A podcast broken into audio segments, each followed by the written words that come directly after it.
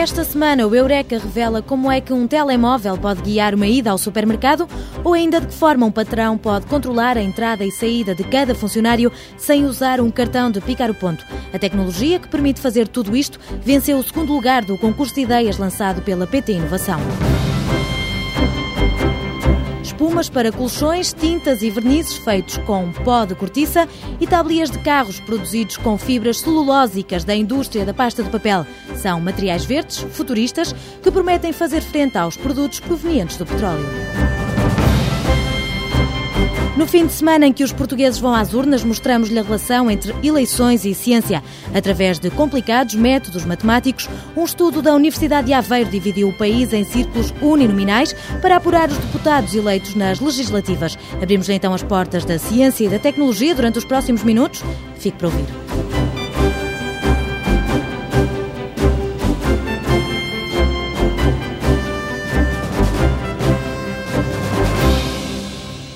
Quando vamos fazer compras num grande hipermercado, é vulgar andarmos às voltas nos corredores à procura de determinado produto. Dentro de pouco tempo, vai ser possível detectar onde está a manteiga da marca X ou o shampoo Y, guiado pelo telemóvel que fornece a localização exata de cada produto.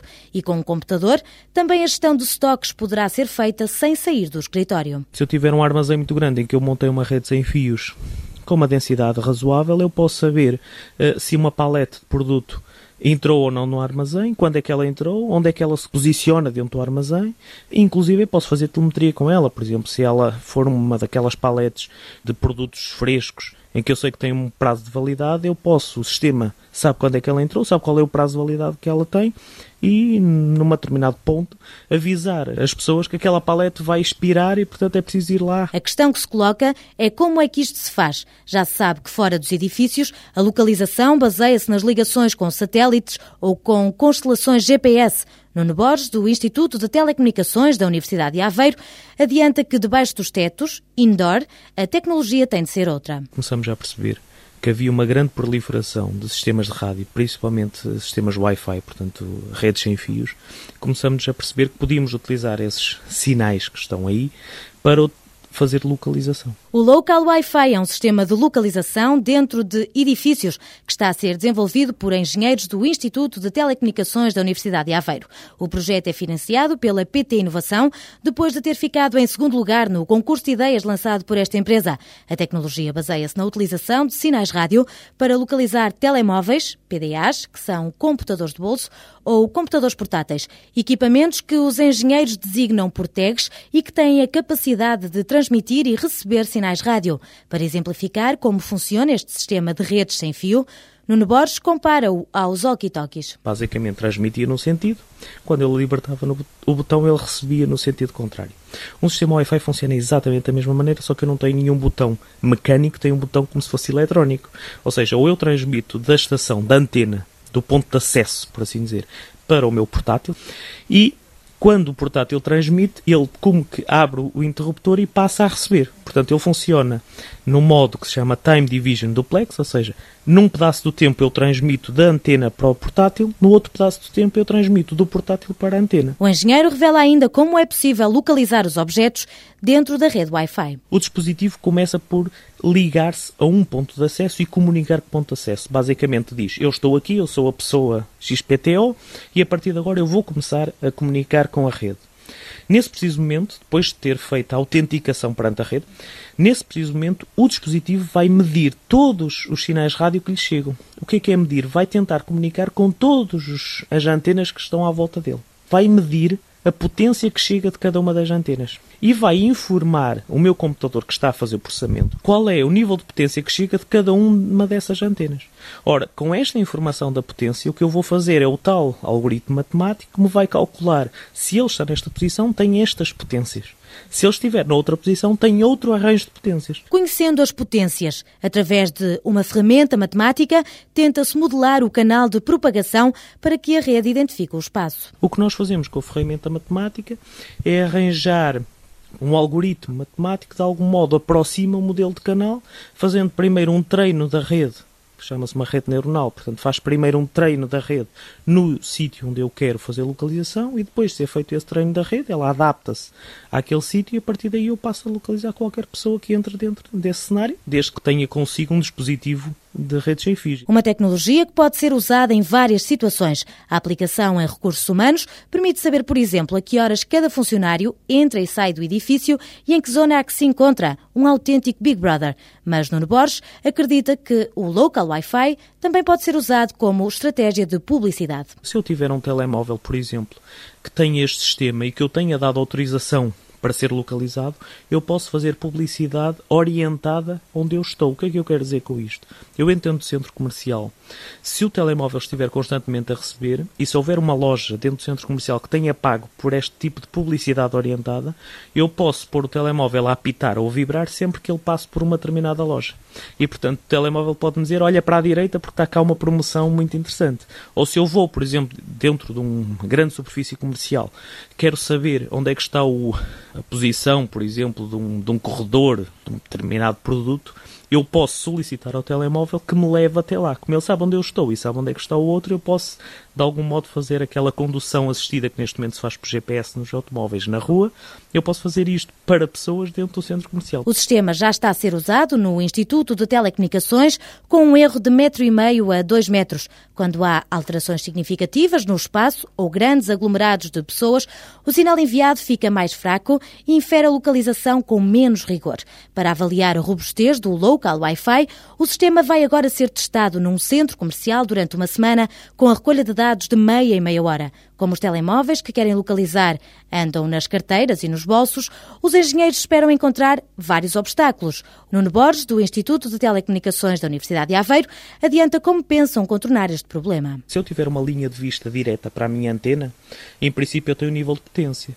Se no meio do meu uh, dispositivo e essa mesma antena, se colocar uma pessoa, essa pessoa funciona como se fosse um, uma barreira à passagem das ondas eletromagnéticas. E essa barreira vai-me atenuar o sinal e vai, além de atenuar, atrasar, etc., o sinal. E, portanto, eu vou receber um outro nível de potência para o qual eu não calibrei o meu sistema. Isso vai ter impacto no sistema. Agora, como eu não estou a usar só uma antena, eu espero por cada ponto utilizar à volta das três ou quatro antenas. Se isto acontecer, eu espero que aconteça numa antena e não nas outras duas. E, portanto, em média, eu vou degradar o sistema, mas não vou perder a informação. Se os testes correrem bem, fica então em aberto a possibilidade, cada vez mais real, de usar este sistema Wi-Fi para gerir estoques, fazer publicidade, controlar funcionários sem recurso ao cartão de picar o ponto ou encontrar um produto no hipermercado.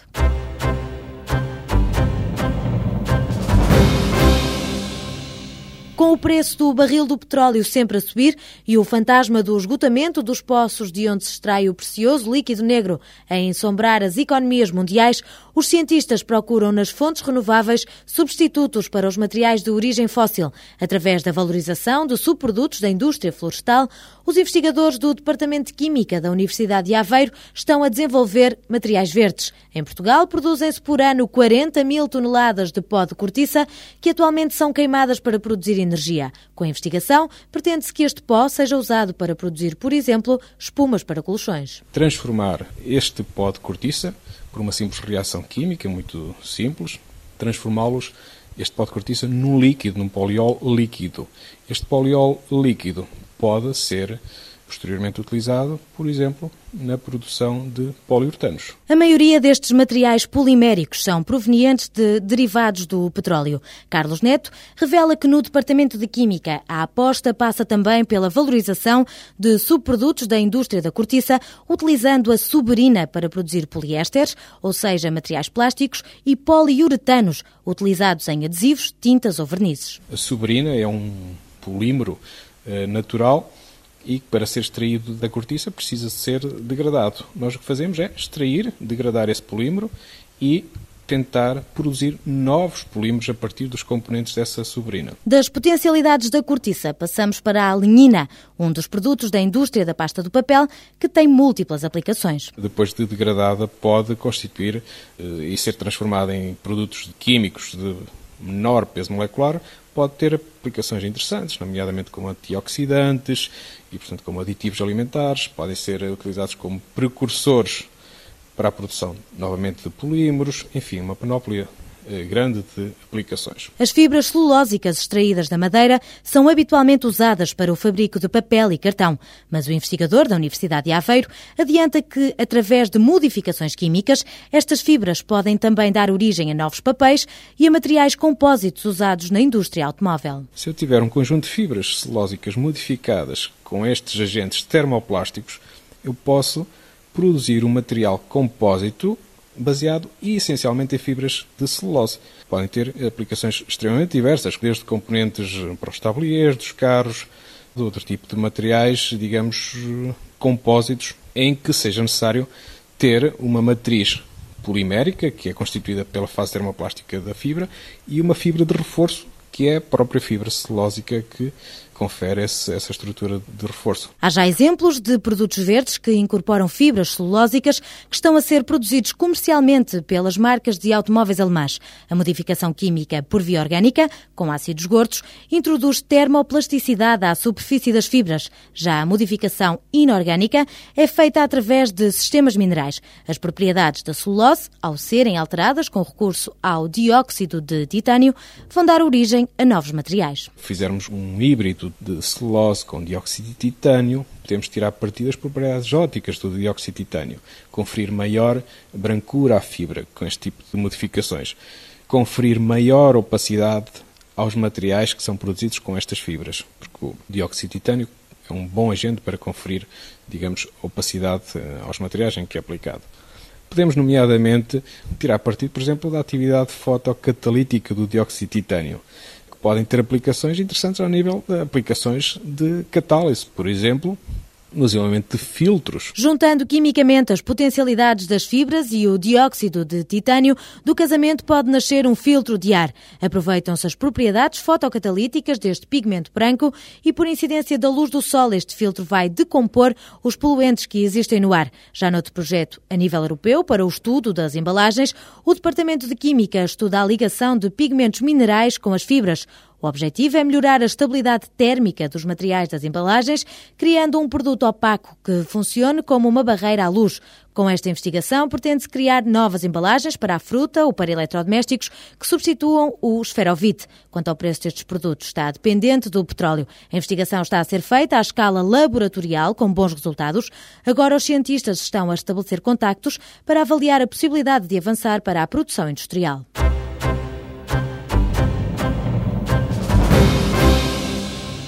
Como se divide um retângulo em vários círculos? Fora do contexto, podia pensar-se que este problema teria sido lançado numa aula de matemática.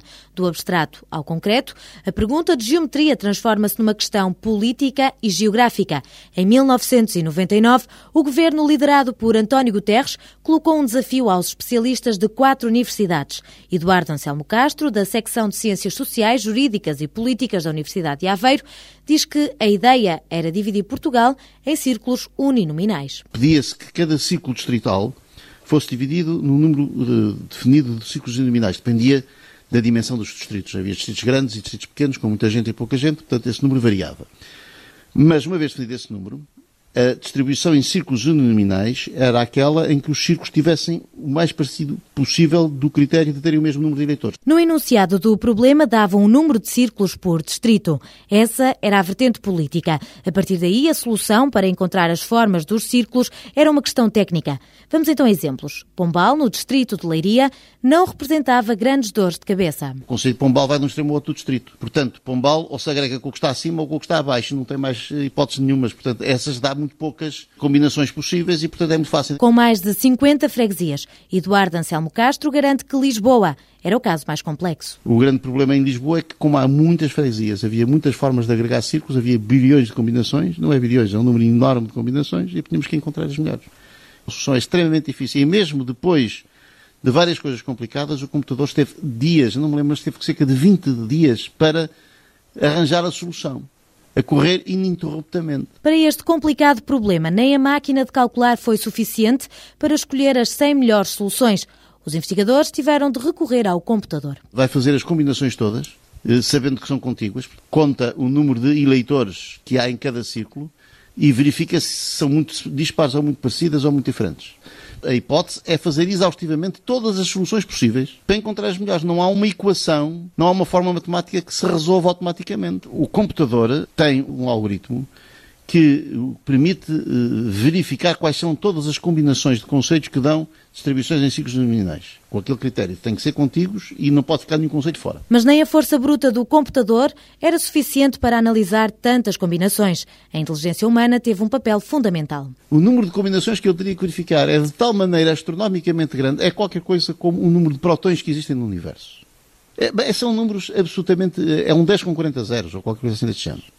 Uh, o computador estaria milhões de anos a fazer as contas, não conseguia. E, portanto, o que é preciso é algum conhecimento antes para eliminar à partida soluções ou conjuntos de soluções, sabendo que elas são impossíveis. Os investigadores encontraram a solução técnica para o problema e, com o rigor matemático, desenharam os círculos, mas o desentendimento entre os partidos impediu a aprovação na Assembleia da República. Eduardo Anselmo Castro traça o lado positivo das eleições legislativas com círculos uninominais. O deputado é eleito por um determinado círculo, portanto, os eleitores desses círculos conhecem o deputado ou conhecem os vários candidatos, são três ou quatro ou cinco, Pronto, não, não é como neste momento em Lisboa, que cada lista de partidos propõe 50 ou 60 deputados e que a ordem dos deputados nas listas, ou dos candidatos nas listas, é feita definitivamente pelos partidos os eleitores são completamente fora disso. A maneira de impedir isso era que cada deputado era eleito por um círculo uninominal, ou um grande número de deputados eram eleitos por círculos uninominais, em que os eleitores sabiam quem estavam a votar. Recorrendo ao exemplo inglês,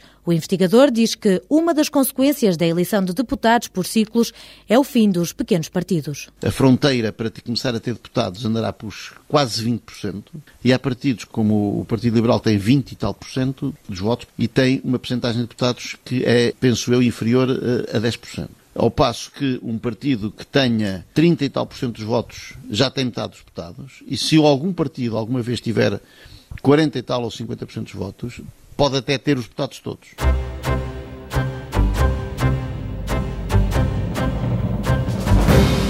De acordo com a Constituição Portuguesa, um partido com 10% dos votos elege sempre deputados. Por isso, o investigador da Universidade de Aveiro acredita que uma solução mista seria a mais adequada, juntando a responsabilização com a proporcionalidade consagrada na Constituição. Com mais de seis anos, hoje a solução técnica está desatualizada. A distribuição da população e o número de eleitores alteraram-se, ainda assim o mais difícil já está feito. O governo que queira implementar a eleição de deputados para a Assembleia da República através de círculos uninominais só tem de ir buscar o desenho à gaveta.